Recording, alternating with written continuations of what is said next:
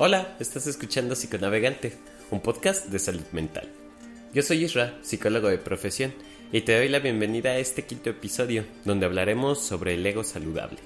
Esta es la continuación del episodio anterior, donde hablamos del ego, donde tratamos de decir cómo opera, para qué nos sirve, eh, cuál es la problemática del ego. Este episodio viene a resolver un poquito las dudas que se podrían haber quedado en el episodio anterior. Eh, cómo podemos regular nuestro ego, cómo podemos utilizar esta función humana a nuestro favor. Así es que quédense en este episodio para que podamos profundizar en siete puntos que podemos empezar a desarrollar para tener un ego saludable.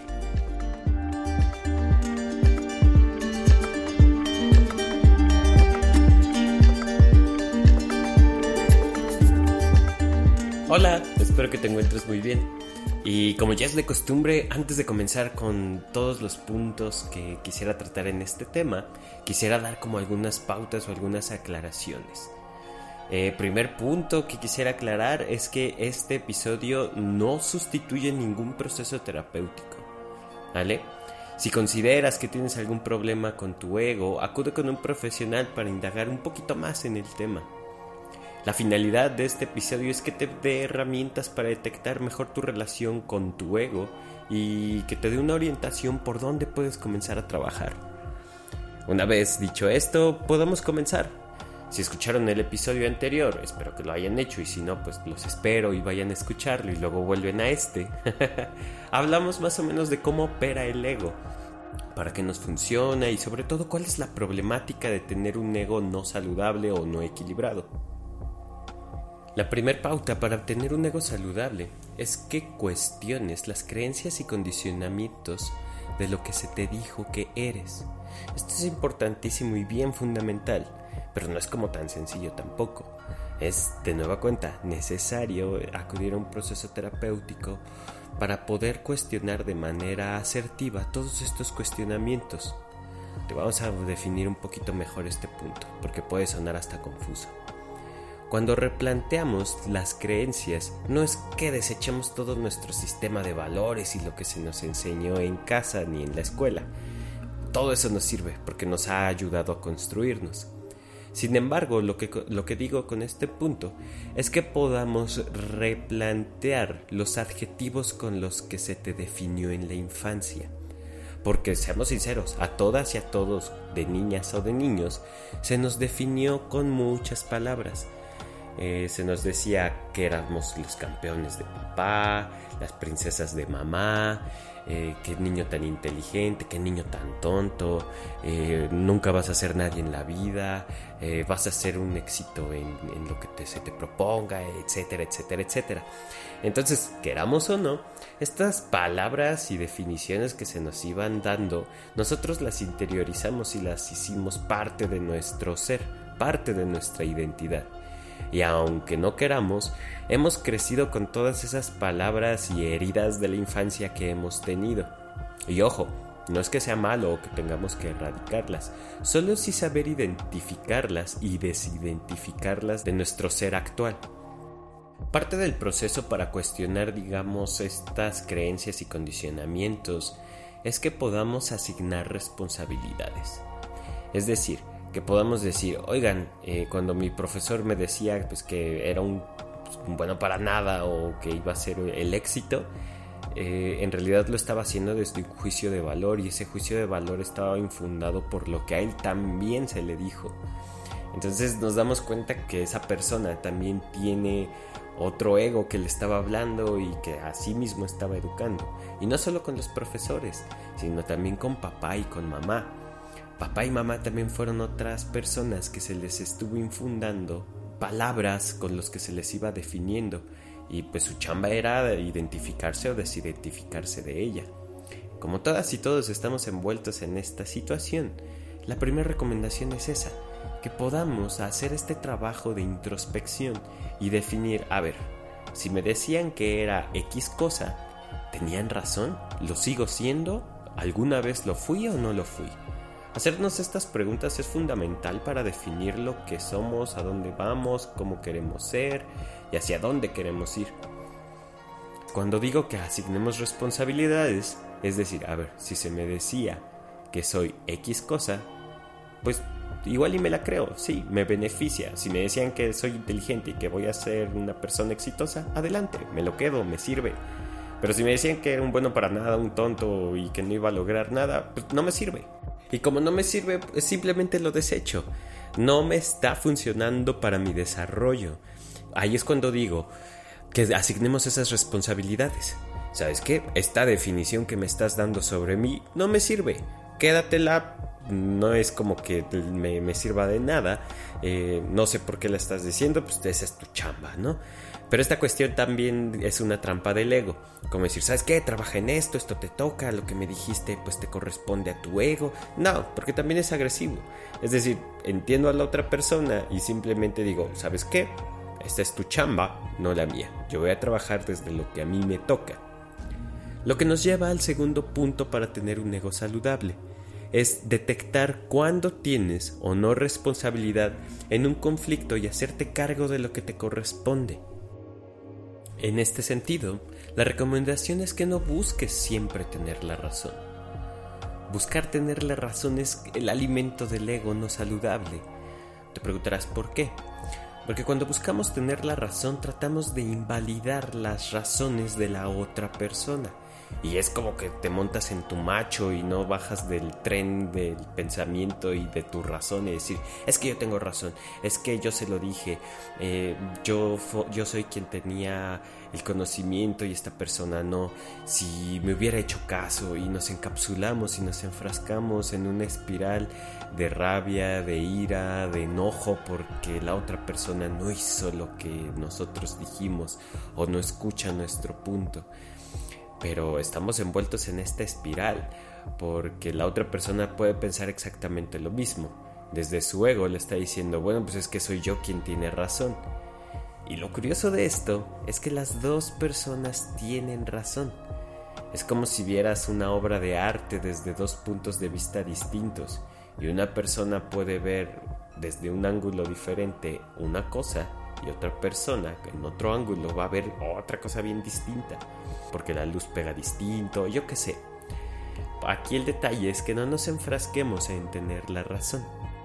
En cambio, busquemos llegar a acuerdos con la otra persona para que el conflicto no vuelva a ocurrir en el futuro, y si llegase a suceder, saber cómo sobrellevarlo es decir, que podamos tener pautas, lineamientos, límites y situaciones de escucha donde los dos puntos de análisis lleguen a un punto intermedio.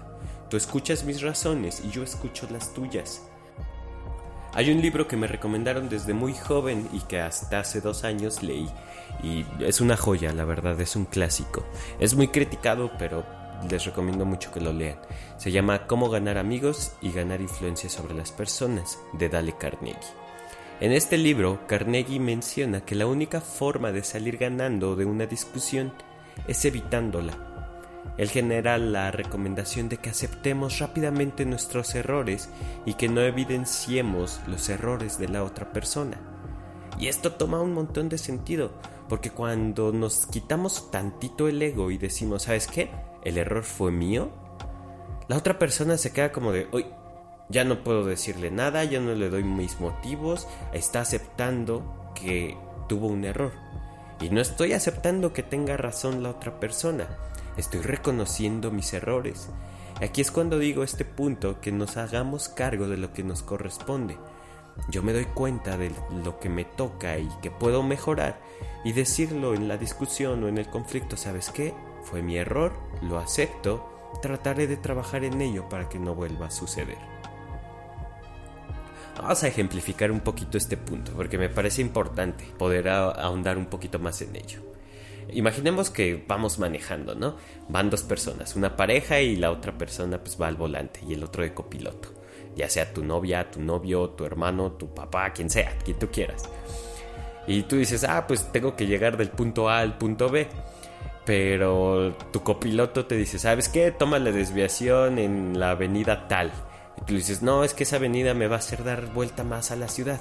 No, que la tomes porque allá adelante están construyendo no sé qué tal obra y te va a retrasar. Y pues tú dices, no, pues yo tengo razón. Entonces decides como conductor tomar la ruta que quieres. Y adivina qué, efectivamente están construyendo. Y de aquí tienes dos sopas, dices, ouch, este, sí, mi copiloto tenía razón el copiloto te voltea a ver y te dice como, ves, yo tenía razón, te lo dije, que no sé qué, y tú te pones a la defensiva y también dices, no, pues es que, eh, a ver, ¿quién viene manejando? Pues, ¿por qué no manejas tú? Y tomas la ruta que quieres, ajá. Y te enfrascas y todo el trayecto del punto A al punto B y sea lo que te retenga el tránsito allí de la construcción, la vas a pasar discutiendo. En contraste, cuando te dice, te lo dije, dices, sí, Tienes razón, acepto que no te escuché. Yo no conozco esta ruta, tú tal vez pasas más seguido aquí. Para la siguiente te escucharé. O para la siguiente, ¿qué te parece si tú manejas y yo voy de copiloto? Yo pongo la música. Entonces el trayecto del punto A al punto B se puede volver mucho más tranquilo, más relajado. La otra persona ya no tiene con qué decirte. Tú aceptaste tu error, estás proponiendo algo para enmendar la próxima situación. Y la situación se relaja. Ya no te envuelves en una discusión para ver quién tiene la razón, porque toda discusión es como una pelea entre egos, a ver quién tiene la razón, a ver quién da el mejor argumento, que al final no te lleva a nada, solamente te lleva a envolverte entre miles de emociones y enojarte porque la otra persona no escucha tus motivos, ni tú escuchas los de la otra persona. La tercera pauta para tener un ego saludable es que puedas tener una mejor relación con tu autoconcepto y tu autoestima. Yo sé que en la actualidad estamos súper bombardeados de situaciones así de, ah, mejora tu autoestima, eleva tu autoestima, como si fuera así una barrita de videojuego que va subiendo de nivel, ¿no? Así, nivel 15 de autoestima, ¡fum! Y ganas una medalla, ¿no? Pero las cosas no son así, es un trabajo mucho más fuerte el de trabajar tu autoconcepto y autoestima. Eh, es algo más profundo que tal vez en otros episodios podamos profundizar en ello. Sin embargo, hablar del autoconcepto es desde qué palabras me estoy definiendo, que se relaciona con el primer punto que hablamos, es decir, cuestionamos con lo que nos estamos definiendo. Para esto es recomendable buscar definirnos con palabras de lo que queremos que seamos o con lo que queremos construirnos, no por las que se dijeron que somos o que deberíamos ser.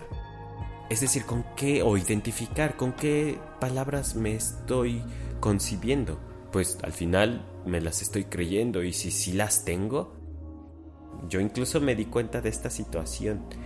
Eh, cuando tiraba algo o rompía algo, siempre decía, ah, qué tonto, o ah, qué, qué bruto eres, ¿cómo se te fue a caer esto? o si tenía algún error en alguna tarea o en algún trabajo de la escuela, era como decirme en automático, eres un bruto, ¿no? Y hablarme desde estas palabras ofensivas contra mí. Y cuando caigo en cuenta en esto, digo, espérate tantito, ¿no? O sea, ¿por qué me hablo tan feo? Y a veces tenemos un diálogo con nosotras o nosotros mismos muy agresivo, que nos decimos adjetivos, digamos, antisonantes y decimos, chale, no, espérate, o sea, me estoy construyendo yo misma, yo mismo con estas palabras. Tener un poquito de conciencia en esta situación y decir, a ver, cómo me estoy hablando a mí mismo, a mí misma. Y modificarlo, decir, ah, bueno, si me estoy hablando con coraje, con desprecio, pues buscaré hablarme desde el cariño y desde el afecto. Es decir, que podamos darnos valor, el valor que merecemos. Porque el solo hecho de que existas merece ser celebrado como no tienes idea. Sin embargo, a veces esperamos que todo el mundo nos celebre. ¡Ey! ¡Bravo que existes! ¡Qué bueno que estás existiendo! Y las cosas no son así. Aquí el detalle es que podamos darnos cuenta de nuestro propio valor. Y decir, pues va, no me van a aplaudir. Tal vez ni papá ni mamá me aplaudieron. Pues yo me aplaudo a mí mismo. Yo me aplaudo a mí misma. Porque existo y porque estoy viviendo aquí en este maravilloso mundo con todas sus situaciones como exista, pero como sea. O sea, todo el camino que el universo recorrió para que tus átomos se conjugaran en lo que eres es digno de celebrarse. Y si tú no te das cuenta de esto y tú no lo celebras, pues es momento de que lo empieces a hacer. No esperes a que otras personas celebren lo que eres y que con eso tú puedas definir un mejor autoconcepto de lo que eres porque la verdad es que todas y todos estamos en esta lucha de encontrarnos y de reconocernos. Así que si esperas a que otras personas lo hagan, eh, pues puedes tardar toda tu vida. Entonces es momento de poder agarrar las riendas de nuestra propia vida y decir, hey, yo sé cuánto valgo, yo sé lo que merezco y me lo aplaudo. Ya los aplausos que vengan después y los reconocimientos y los auto y los conceptos que me den que sean positivos vienen por añadidura. Ya son como un extra, pero la opinión que más importa es la personal, es la propia. Aquí yo haría una crítica un poquito para hacer un análisis para que, digamos, para llevarse a casa, por así decirlo. Porque en la época o en el año en el que estamos, 2022, me doy cuenta que estamos siendo súper bombardeados por mensajes de eleva tu autoestima, tú eres una diosa, eh, sé fuerte, empodérate, etcétera, etcétera. Y decimos, pues va, me lleno de esa energía, pero ¿Y, por dónde empiezo, no? Solo sé que tengo que ser una diosa, o sé que tengo que ser un guerrero, una mujer luchona, o un hombre de bien, un papá perfecto. Pero, ¿y por dónde voy a comenzar? ¿Desde dónde inicio? Ajá. Y a veces estos mensajes pueden ser violentos o agresivos, porque te dicen, es que tienes que ser esto pero, ¿y si quiere serlo la otra persona? ¿Y si no quiere serlo? O sea, estamos también siendo bombardeados por este tipo de mensajes que no sabemos bien cómo aterrizarlos en la realidad de todas las personas. No sabemos cómo estos mensajes del deber ser pueden lastimar en el, en el autoconcepto o el autoestima de las personas. Sin embargo, no todos los discursos se van a aterrizar a todas las realidades. Por eso hay que ser súper empáticos en este punto. De decir, a ver, a mí me va a funcionar esto. ¿Qué palabras o con qué palabras quiero yo transformarme? ¿Con qué palabras quiero definirme? Y con base a ello empezarlas a construir. Pero esto no me da derecho de decirle a la otra persona lo que tiene que hacer. Así es que con mucha conciencia y con mucha empatía poder aconsejar o escuchar a la otra persona y esto me lleva al siguiente punto. La cuarta pauta para tener un ego saludable o equilibrado es que podamos reconocer los logros de las otras personas y poder empatizar con ellas. Y este punto es bien bonito porque se nutre hacia sí mismo.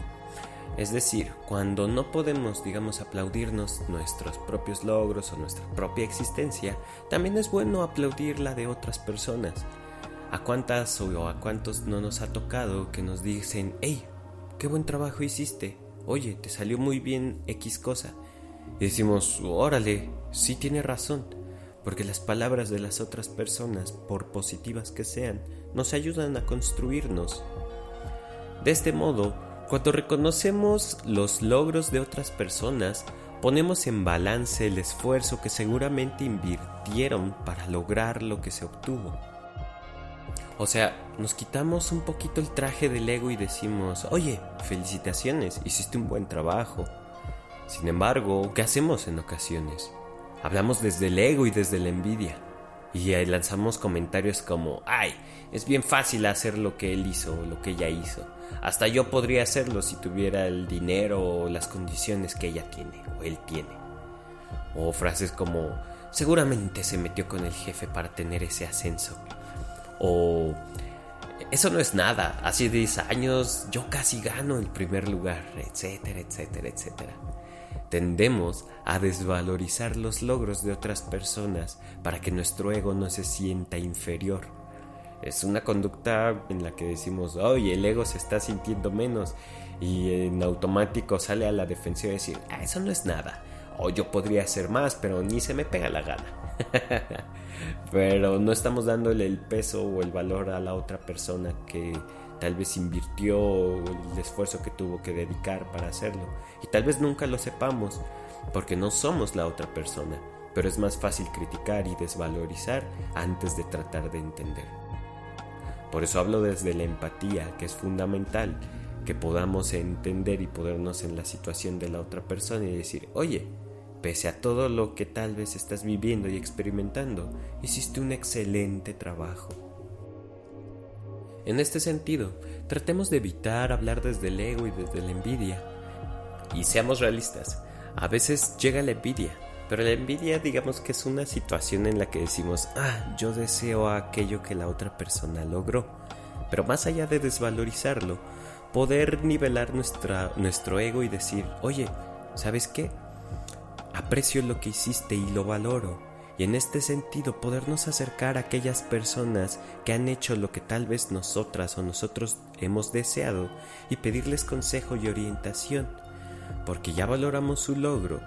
Y una vez reconocido esto y nuestro ego un poquito domado, es donde más aprendemos, porque estamos con total apertura de recibir lo que la otra persona tiene para darnos.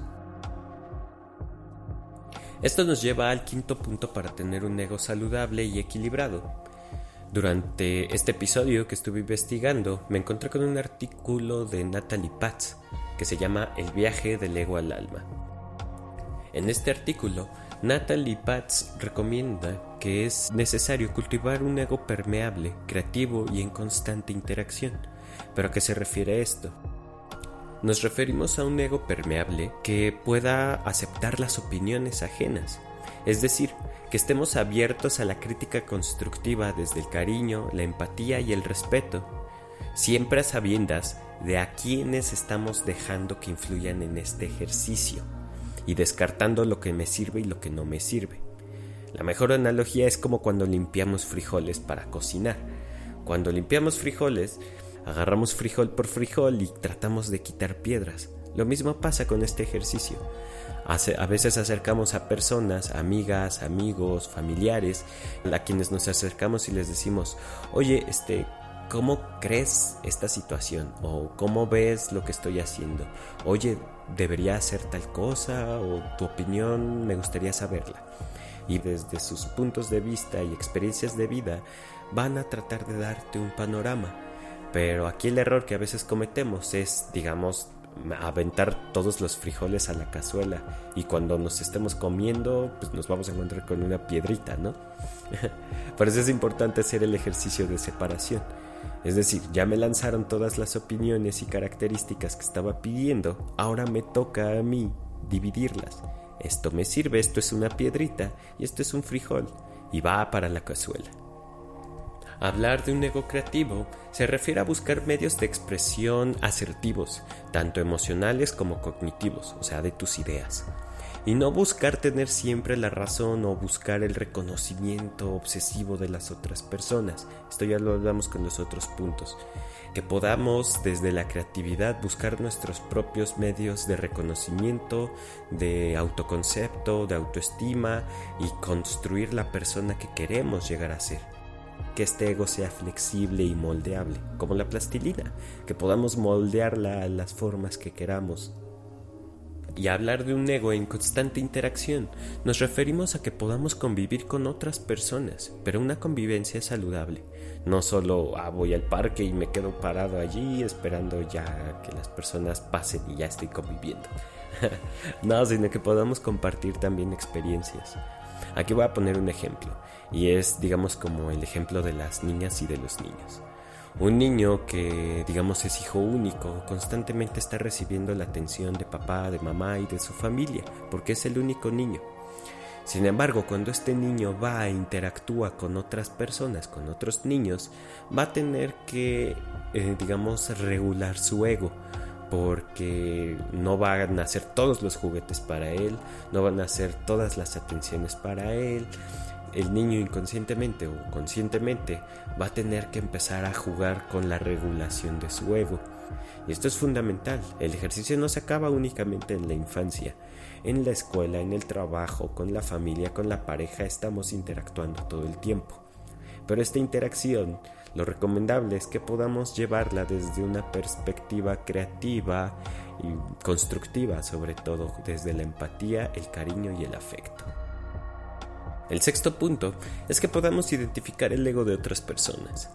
Es crucial saber identificar cuando una persona está hablando y accionando desde su ego. Esto con la finalidad no de corregirlo ni de cambiarlo, porque de nueva cuenta no nos corresponde, es chamba de la otra persona ni siquiera es nuestro trabajo hacérselos notar, sino que en este punto es que podamos lograr entender a la otra persona y no engancharnos con ellas o con ellos, simplemente dejar que sus acciones fluyan y que no tengan una repercusión sobre nosotros. Ah, mucho sucede en las cuestiones laborales. Yo la viví en esa experiencia. Había una jefa que cuando estuve trabajando, cada vez que llegaba me gritaba, llegaba así tres minutos tarde y me llevaba a la oficina y me regañaba delante de todo el mundo. Y decía, bueno, ¿qué está pasando aquí? Y pues, aunque me costó mucho trabajo entenderlo, porque yo me enganchaba y decía, chale, es que me odia, es que pues, no sé qué ondas con su vida, ha de ser infeliz. Y yo lanzaba así como justificantes o justificaciones e interpretaciones que jamás podrían haber aterrizado porque no conocía su contexto.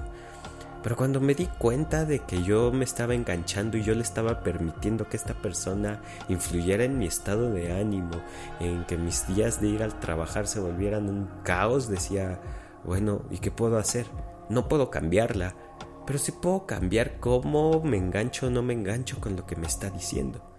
Y ya había veces en las que dije, bueno, me toca trabajar desde antes, pues llego más temprano, le doy menos cuestiones como para que me regañe.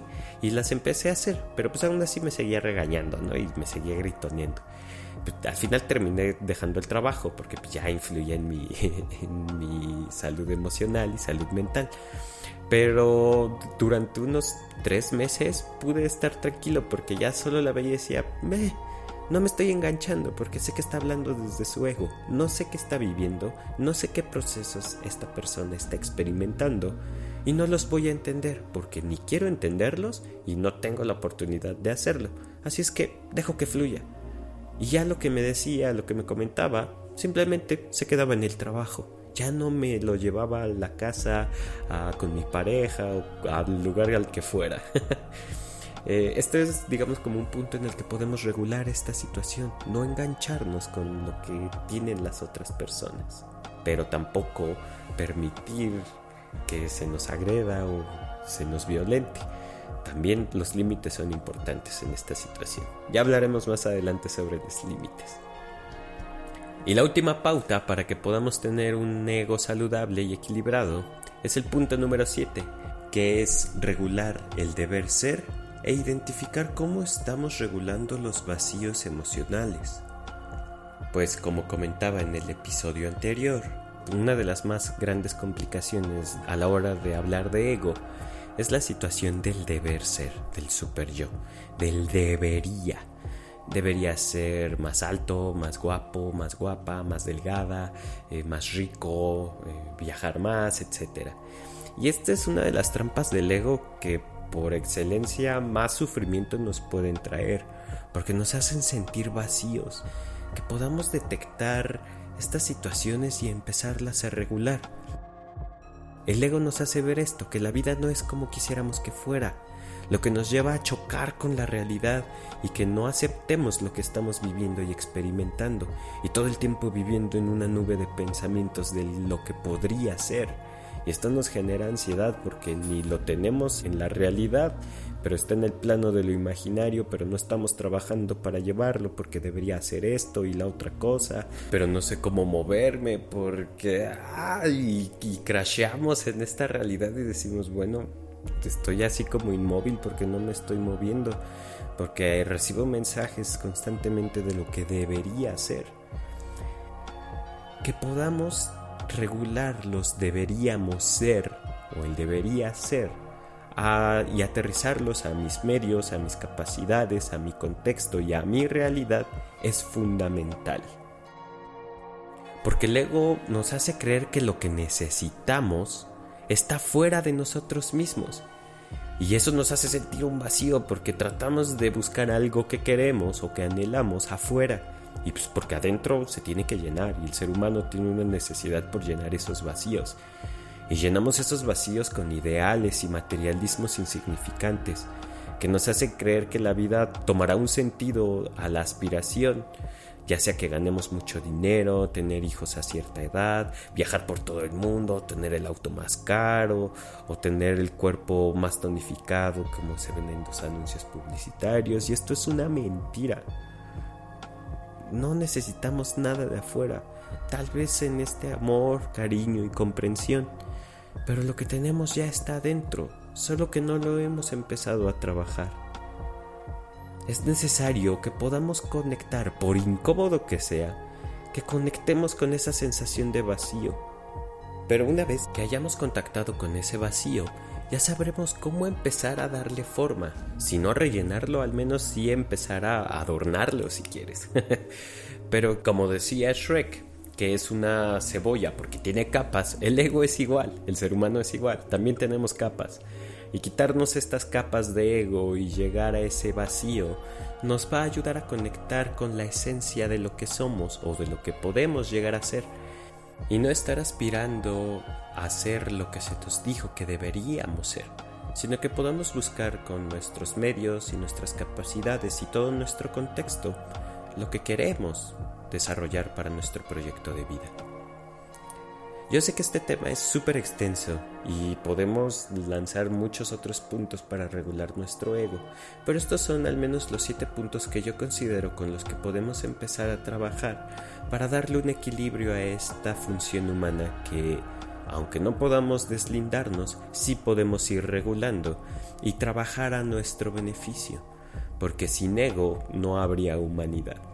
Y sin humanidad, pues bueno, no estaríamos aquí en esta experiencia humana que todas y todos vivimos. Así es que, bueno, hasta acá el episodio de hoy. Les mando un fuerte abrazo en cada uno de estos procesos que tal vez ustedes puedan estar viviendo. De nueva cuenta, esto es únicamente una guía para que ustedes puedan tener más herramientas para empezar a detectar lo que están viviendo y experimentando.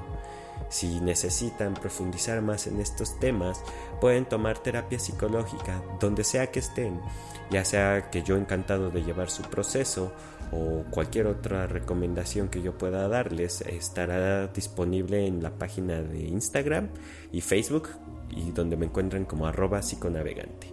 Allí pueden contactarme y pueden contarme si alguno de estos puntos ya lo conocían o cómo lo han trabajado y si les funciona o no les funciona. ¿Vale? Cuídense mucho y nos vemos para el siguiente episodio. Les mando un fuerte abrazo, cuídense y hasta la próxima. Bye bye.